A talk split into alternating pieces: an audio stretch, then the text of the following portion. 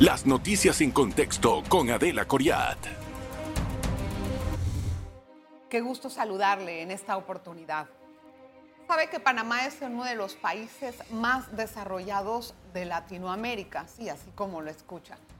Estamos en el quinto lugar y eso se debe no solamente a que eh, tenemos un PIB demasiado alto que nos cataloga como uno de los países más ricos también de la región, sino que eh, hemos tenido un crecimiento sostenido por muchísimos años, pero por décadas incluso. Pero esto en qué se traduce al momento de entender a nuestra población y cuáles son las desigualdades que hay. En materia tecnológica, señores, en el país hay zonas que ni siquiera tienen señal de celular, menos van a tener internet. Y si tendrían internet en cualquier momento, lo que no tienen son los instrumentos básicos para poder acceder a la digitalización.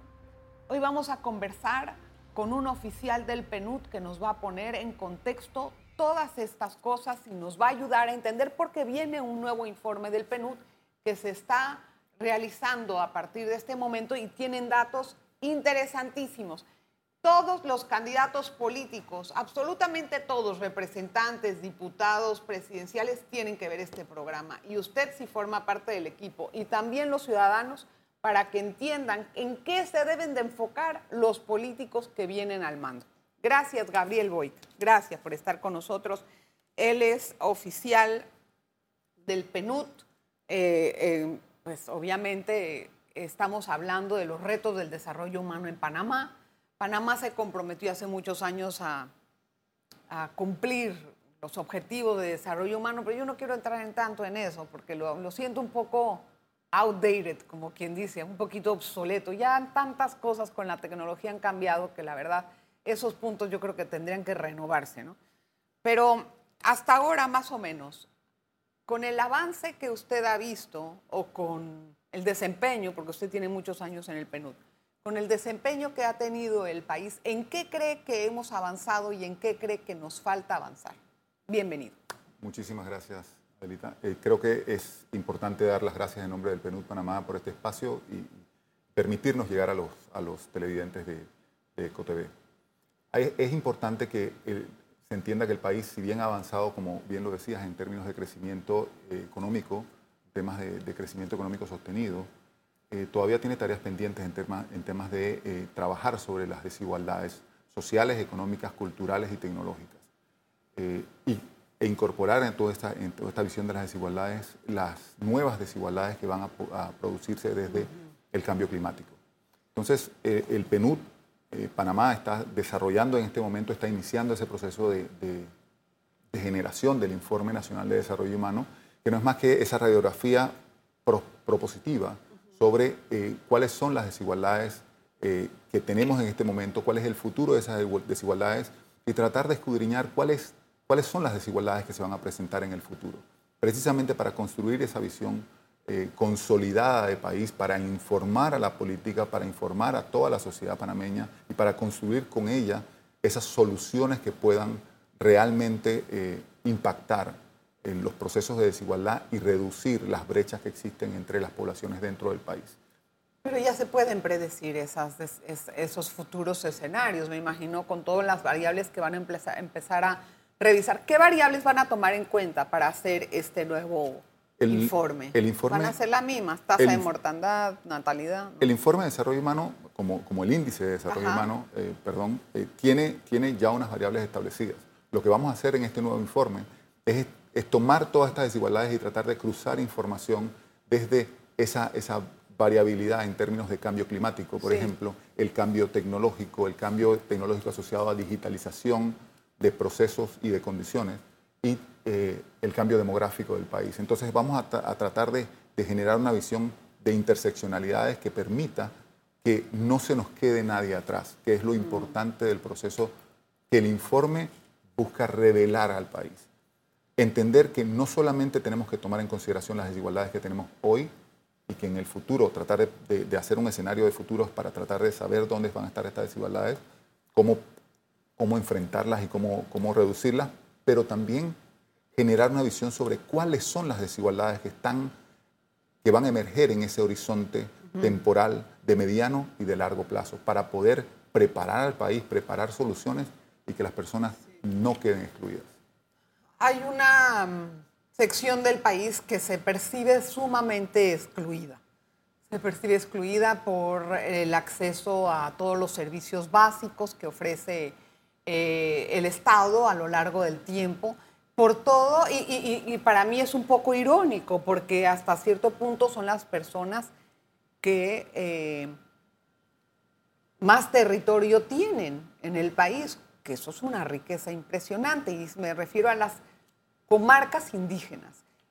¿Por qué las comarcas se encuentran en ese estado a pesar de que supuestamente se han invertido eh, infraestructuras y se, ha, le reciben también un subsidio que apenas les da para comer, dicho sea de paso.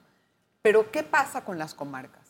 Yo creo que en, materia de salud. En términos de, las comarcas indígenas, eh, es sumamente importante que la política pueda tener ese enfoque de reconocimiento de la multiculturalidad que existe. No podemos, eh, y, es parte quizás del, del escenario que en Panamá se ha visto durante los últimos 40 años, hacemos políticas generalistas políticas que eh, una solución resuelve a todos. Y realmente cuando hablamos, por ejemplo, de, temas como la mortalidad materna o temas como la escolaridad, tenemos que hacer adecuaciones culturales al sitio donde el Estado y la política quiere intervenir.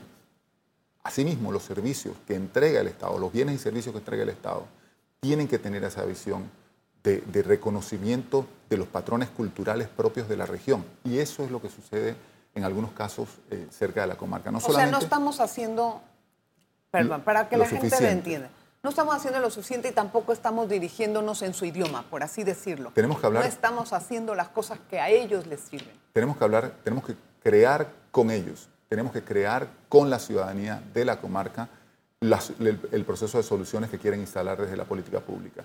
No podemos, y, es parte de lo que PNUD, eh, para nosotros es un, enfoque sistémico de la actuación. Tiene que entrar al, territorio entendiendo que no, no estamos entrando con un programa o no estamos entrando con un proyecto, estamos entrando con una solución que debe ser co-creada con la ciudadanía, pero también debe tomar en consideración la multidimensionalidad del problema. Quiero hablar de eso, pero más adelante. Déjenme hacer una pausa. Regresamos enseguida. Hoy espero que estén en sintonía para escuchar todos estos problemas y cuáles pueden ser las soluciones a futuro. No se vayan. En breve regresamos con En Contexto. Gracias por continuar en sintonía de En Contexto. Hoy hablamos acerca de desarrollo humano con Gabriel Boic. Él es oficial del PNUD. Del PNUD. Quiero entender una cosa, Gabriel. ¿Cómo el PNUD ve los subsidios? O sea, ¿cómo los analizan ustedes en, el, en materia de bienestar, desarrollo humano y de dependencia? Yo creo que los subsidios, las ayudas que salen de los procesos de protección social, que, pueden tener un componente de asistencia social eh, eh, también, son necesarios en muchas ocasiones. Son necesarios porque hay que, hay, que nivelar, nivelar las condiciones desde donde las personas pueden acceder a ese mundo productivo. Y para eso los subsidios cumplen un rol específico.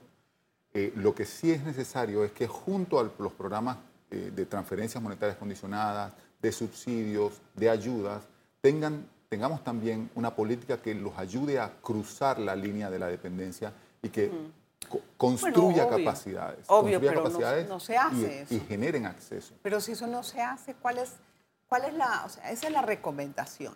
La pregunta es, ¿por qué no se hace eso? ¿Por qué está costando tanto trabajo dar independencia a ciertas comarcas? Porque otras sí han tenido una visión un poquito más de, economía, de comercio. Yo creo que las, bueno, todas las poblaciones, incluidas las comarcas, tienen una visión que nadie quiere depender de un subsidio. Y parte de lo que nos, dice ya la evaluación de, los programas de transferencia monetaria condicionada que se hizo desde el Ministerio de Desarrollo Social es que el propósito de las, de las subvenciones y de los subsidios está lográndose, está, está llegando a las personas y las personas están construyendo capacidades productivas, están construyendo inclusión productiva desde las comarcas. Lo que sí también tenemos es una población que cada vez se hace más, más ancha en términos de las desigualdades. Y eso no tiene nada que ver o no tiene directamente que ver con el subsidio en sí mismo, tiene que ver con las condiciones desde donde se construyen esas desigualdades.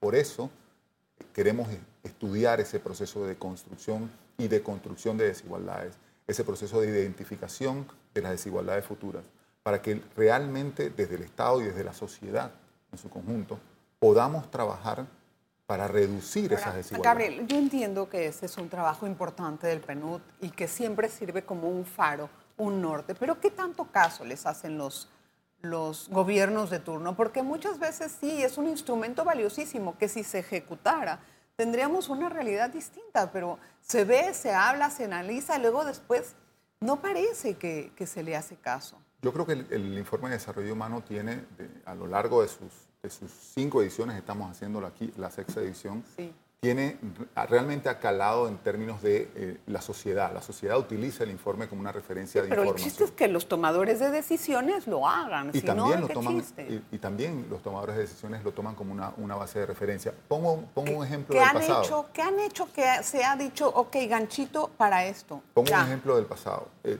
eh, tenemos un informe, el, cuarto y el quinto. Primero hablaba de primera infancia, el quinto hablaba de institucionalidad y el país ha estado aplicando algunas de las soluciones que el informe propone. En esta ocasión, nosotros queremos ir un poco más allá. Queremos construir esa radiografía propositiva, pero también queremos construir soluciones concretas basadas en un, un enfoque sistémico, lo que llamamos desde la, desde la oficina de PNUD global el enfoque de portafolio. Sí, pero dígame, dígame ¿cuál, ¿cuál realmente se ha cumplido de todas las observaciones que ustedes han propuesto? ¿Cuál realmente ha cumplido el gobierno de turno que sea? No importa. Recordemos que el informe es una, un, instrumento de conocimiento pues que ofrece información, que ofrece eh, un, cúmulo de, de datos, pero que también no es solamente dirigido a los tomadores de decisiones en términos del gobierno está dirigido a la sociedad en su conjunto. Y en ese sentido, sí ha construido un camino de información y de guía para la política pública. En el tema de institucionalidad así lo hemos hecho y esperamos que en el tema de desigualdad se haga de la misma manera. En el último informe ustedes resaltaron lo siguiente, tiempos inciertos, vidas inestables y dijeron la existencia de capas de incertidumbre entre sí que provocan una desestabilización sin precedentes es importante. Perdón, pero yo aquí en lo absoluto veo una mejoría. Al contrario, aquí veo que esto aquí no se hizo nada de un año para acá. en, qué, ¿En qué cambió este escenario que yo le acabo de leer que proviene de ustedes mismos? Es importante que, podamos distinguir los diferentes niveles desde donde la Oficina Global de Desarrollo Humano, que está eh, en cada uno de nuestros países, funciona. Tenemos informes globales de desarrollo humano, tenemos informes regionales de desarrollo humano y tenemos informes nacionales de desarrollo humano. Esto es parte de una, del informe global de desarrollo humano. Pero se enfocaban en Panamá, yo lo leí. Exacto. Y esta parte sale de Panamá. Ese, ese, esa visión global de incertidumbre, lo que quiere decir a los países es, tenemos que construir sobre las bases de la información cambiante, de los datos cambiantes, de, de las condiciones desde donde operan la política pública tienen que ser mucho más flexibles y mucho más eh, generar eh, capacidades adaptativas de esa política pública. Eso es parte de un proceso, no es parte de, una, de, un, cambio, un giro de timón de un momento determinado. Y ese proceso para el país está sucediendo, y pongo, pongo algunos ejemplos. El país, a, partir del, del 2022, está trabajando con mucho mayor fuerza en la presupuestación basada en resultados el país acaba de construir una visión sobre los escenarios de cambio climático. El país acaba en de... En eso sí puedo decir que hemos avanzado. En el país Podemos decir, pues, en, el cambio climático hemos tenido un gran avance porque hay una persona responsable. hay, hay, mucha, hay muchos ejemplos. El país acaba de construir en el año 2022 un mapa de inversión de los ODS para tratar de orientar la, inversión privada hacia el objetivo de generar bienestar en las personas. Estamos, estamos eh, ordenando la, información, la articulando los subsistemas de educación. Eh, realmente hay muchísimo que están, que están haciéndose en términos de la política. Y eso, eso parte, queremos pensar desde, la oficina de PNUD, de la información que ofrecen tanto los informes globales, los informes regionales. Por supuesto, deben de ser una base, sino para qué se hacen. La gran pregunta es, Gabriel, este tipo de, de acciones o de programas o de proyecciones que se hacen en esta administración? ¿Se van a seguir en la que siguen?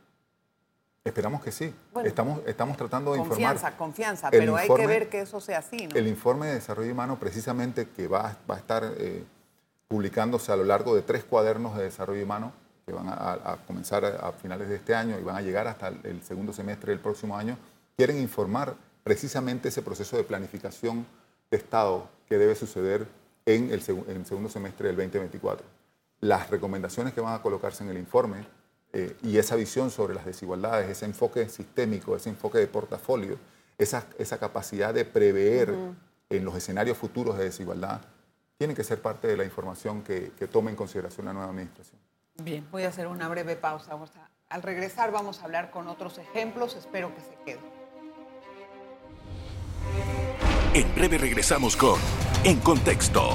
Eh, estamos con el oficial del PNU tratando de analizar los retos en futuro en materia de desigualdad. En este momento, según los censos, me imagino que ya tienen algún tipo de información base. ¿Cuáles son las zonas que siguen siendo más desiguales? En el país las comarcas, las son, comarcas son, eso. las que mayor ¿Por qué, no salen, ¿Por qué no salen de la pobreza las comarcas? Es importante que, distingamos el de la desigualdad entre la desigualdad y la pobreza. Yo creo que la desigualdad tiene que tiene con otros tiene, tiene, otras connotaciones. En, términos de pobreza, eh, creo que falta una articulación, una mayor articulación de la oferta de bienes y servicios del Estado en los territorios. Es decir, tenemos, no podemos intervenir con un proyecto específico, tenemos que intervenir desde la integridad del problema de pobreza en las comarcas, no solamente con la transferencia, por ejemplo, hablaba hace un momento de los subsidios, realmente no es solamente la intervención sobre la entrega monetaria. Tiene que haber un proceso, por ejemplo, de inclusión productiva, de desarrollo de capacidades básicas y de, tomar en consideración las capacidades aumentadas de la población. Tratar de integrar algunas soluciones que pasen por la construcción colectiva de, esa, de esas Hay algo importante. algunos de, las, de los integrantes de las comarcas con los que he conversado dicen, el desarrollo para mí no es el mismo que el tuyo. Claro. Mi desarrollo es diferente. Y lo que yo consigo como desarrollo es diferente a lo que ustedes ven como desarrollo. Para mí la riqueza no es un departamento. Para mí la riqueza, decía esta persona con la que conversé, es poder salir y tener el río al lado. Entonces, no sé, ¿le estamos atinando a eso o, qué está pasando? Es precisamente por eso que hablo sobre el proceso de co-creación. Es importantísimo que los procesos de, diseño de la política integren a las personas, integren a las poblaciones a las que quieren afectar. Porque si no, quedamos con soluciones que vienen desde fuera hacia eh, poblaciones que no las toman en consideración, no, no, no reconocen eso como una solución realmente. no es parte de lo que yo... Su cultura no es lo que les dice a ellos, o sea... Pero, lo hablábamos al inicio, la apropiación de, de, los procesos culturales, la generación de procesos culturalmente adaptados a la población en la que quiero intervenir. La desigualdad más grande del país, ¿es la digital? La digitalización, la tecnológica, ¿cuál cree usted que es? Creo que hay muchas desigualdades. No podríamos ponderar entre una y otra. Hay una desigualdad, por ejemplo, en términos de la afectación de cambio climático. ¿Quiénes van a ser más susceptibles en términos de cambio climático? En temas tecnológicos, en temas de acceso a digitalización y a, los que la digitalización conlleva, conlleva perdón, eh, desigualdad en términos de ingresos, que no podemos olvidarla. y la desigualdad en términos de, ese bienestar que se construye desde un, un escenario multidimensional. ¿Lo va a decir el informe? Que están construyendo, o sea, me van a plasmar a mí cuál es la mayor dificultad tecnológica y cómo resolverla, me imagino. Bueno, pero... Pues, Parte de lo que el informe quiere hacer es eso, es mirar cuáles son las desigualdades que tenemos hoy, hacer ese, ese diagnóstico, esa radiografía, por eso hablaba de una radiografía propositiva. Una radiografía de lo que tenemos hoy, una mirada a futuro sobre esa radiografía, pero también tomar eh, con, algunas herramientas metodológicas esa visión hacia adelante para ver dónde están, cuáles son las personas, cuáles son los temas más importantes y desde ahí construir soluciones. ¿Cuál es, la causa del ensanchamiento de la desigualdad? Yo creo que tenemos que hacer más eficiente la, entrega de bienes y servicios, que, que viene del Estado, que viene de la sociedad, que viene del sector privado, o sea, tomar en consideración a todas las personas. Cuando ofrecemos soluciones, por ejemplo, eh, cuando digitalizamos un proceso, tenemos que considerar quiénes tienen acceso a la digitalización, ¿Quiénes tienen acceso a un, celular para poder realizar una transacción? O a, data en el celular, no nada más al celular, sino a la data que tienes. Para poder realizar esa transacción. Si no, yo estoy generando en ese momento una exclusión, estoy generando un proceso en donde esa persona no va a estar conectada y ya no va a tener acceso a un proceso físico.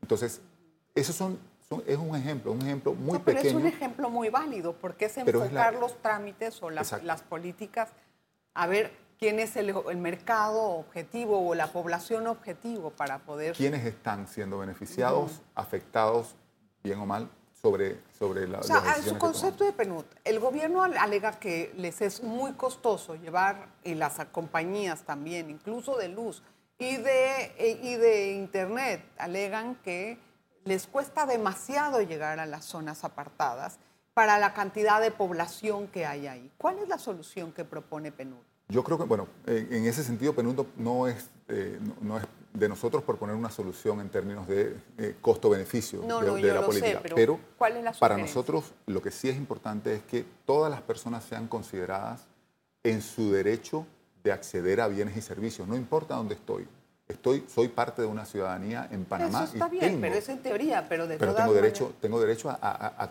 que me integre el proceso de desarrollo. Entonces, por eso queremos saber dónde están esas personas que están quedando fuera de la pero ecuación. ya lo sabemos, ¿no?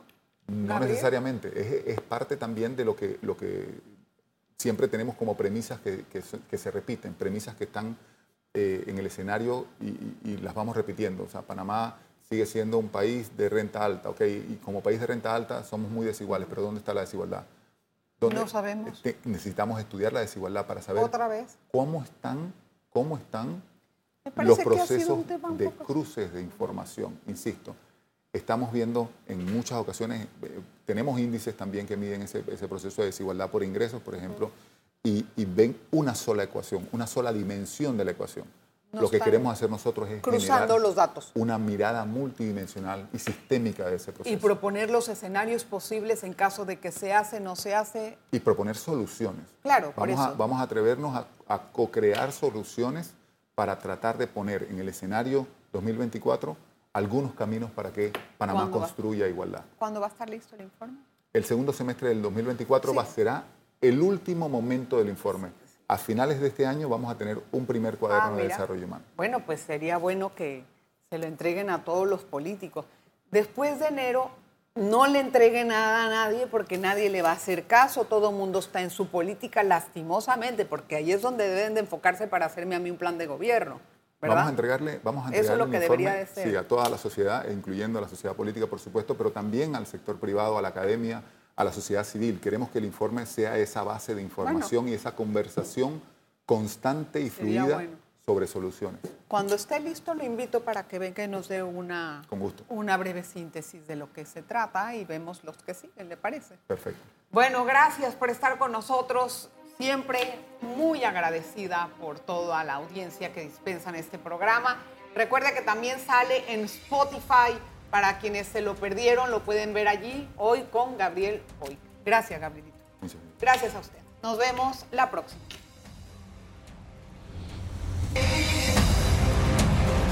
Las noticias en contexto con Adela Coriat.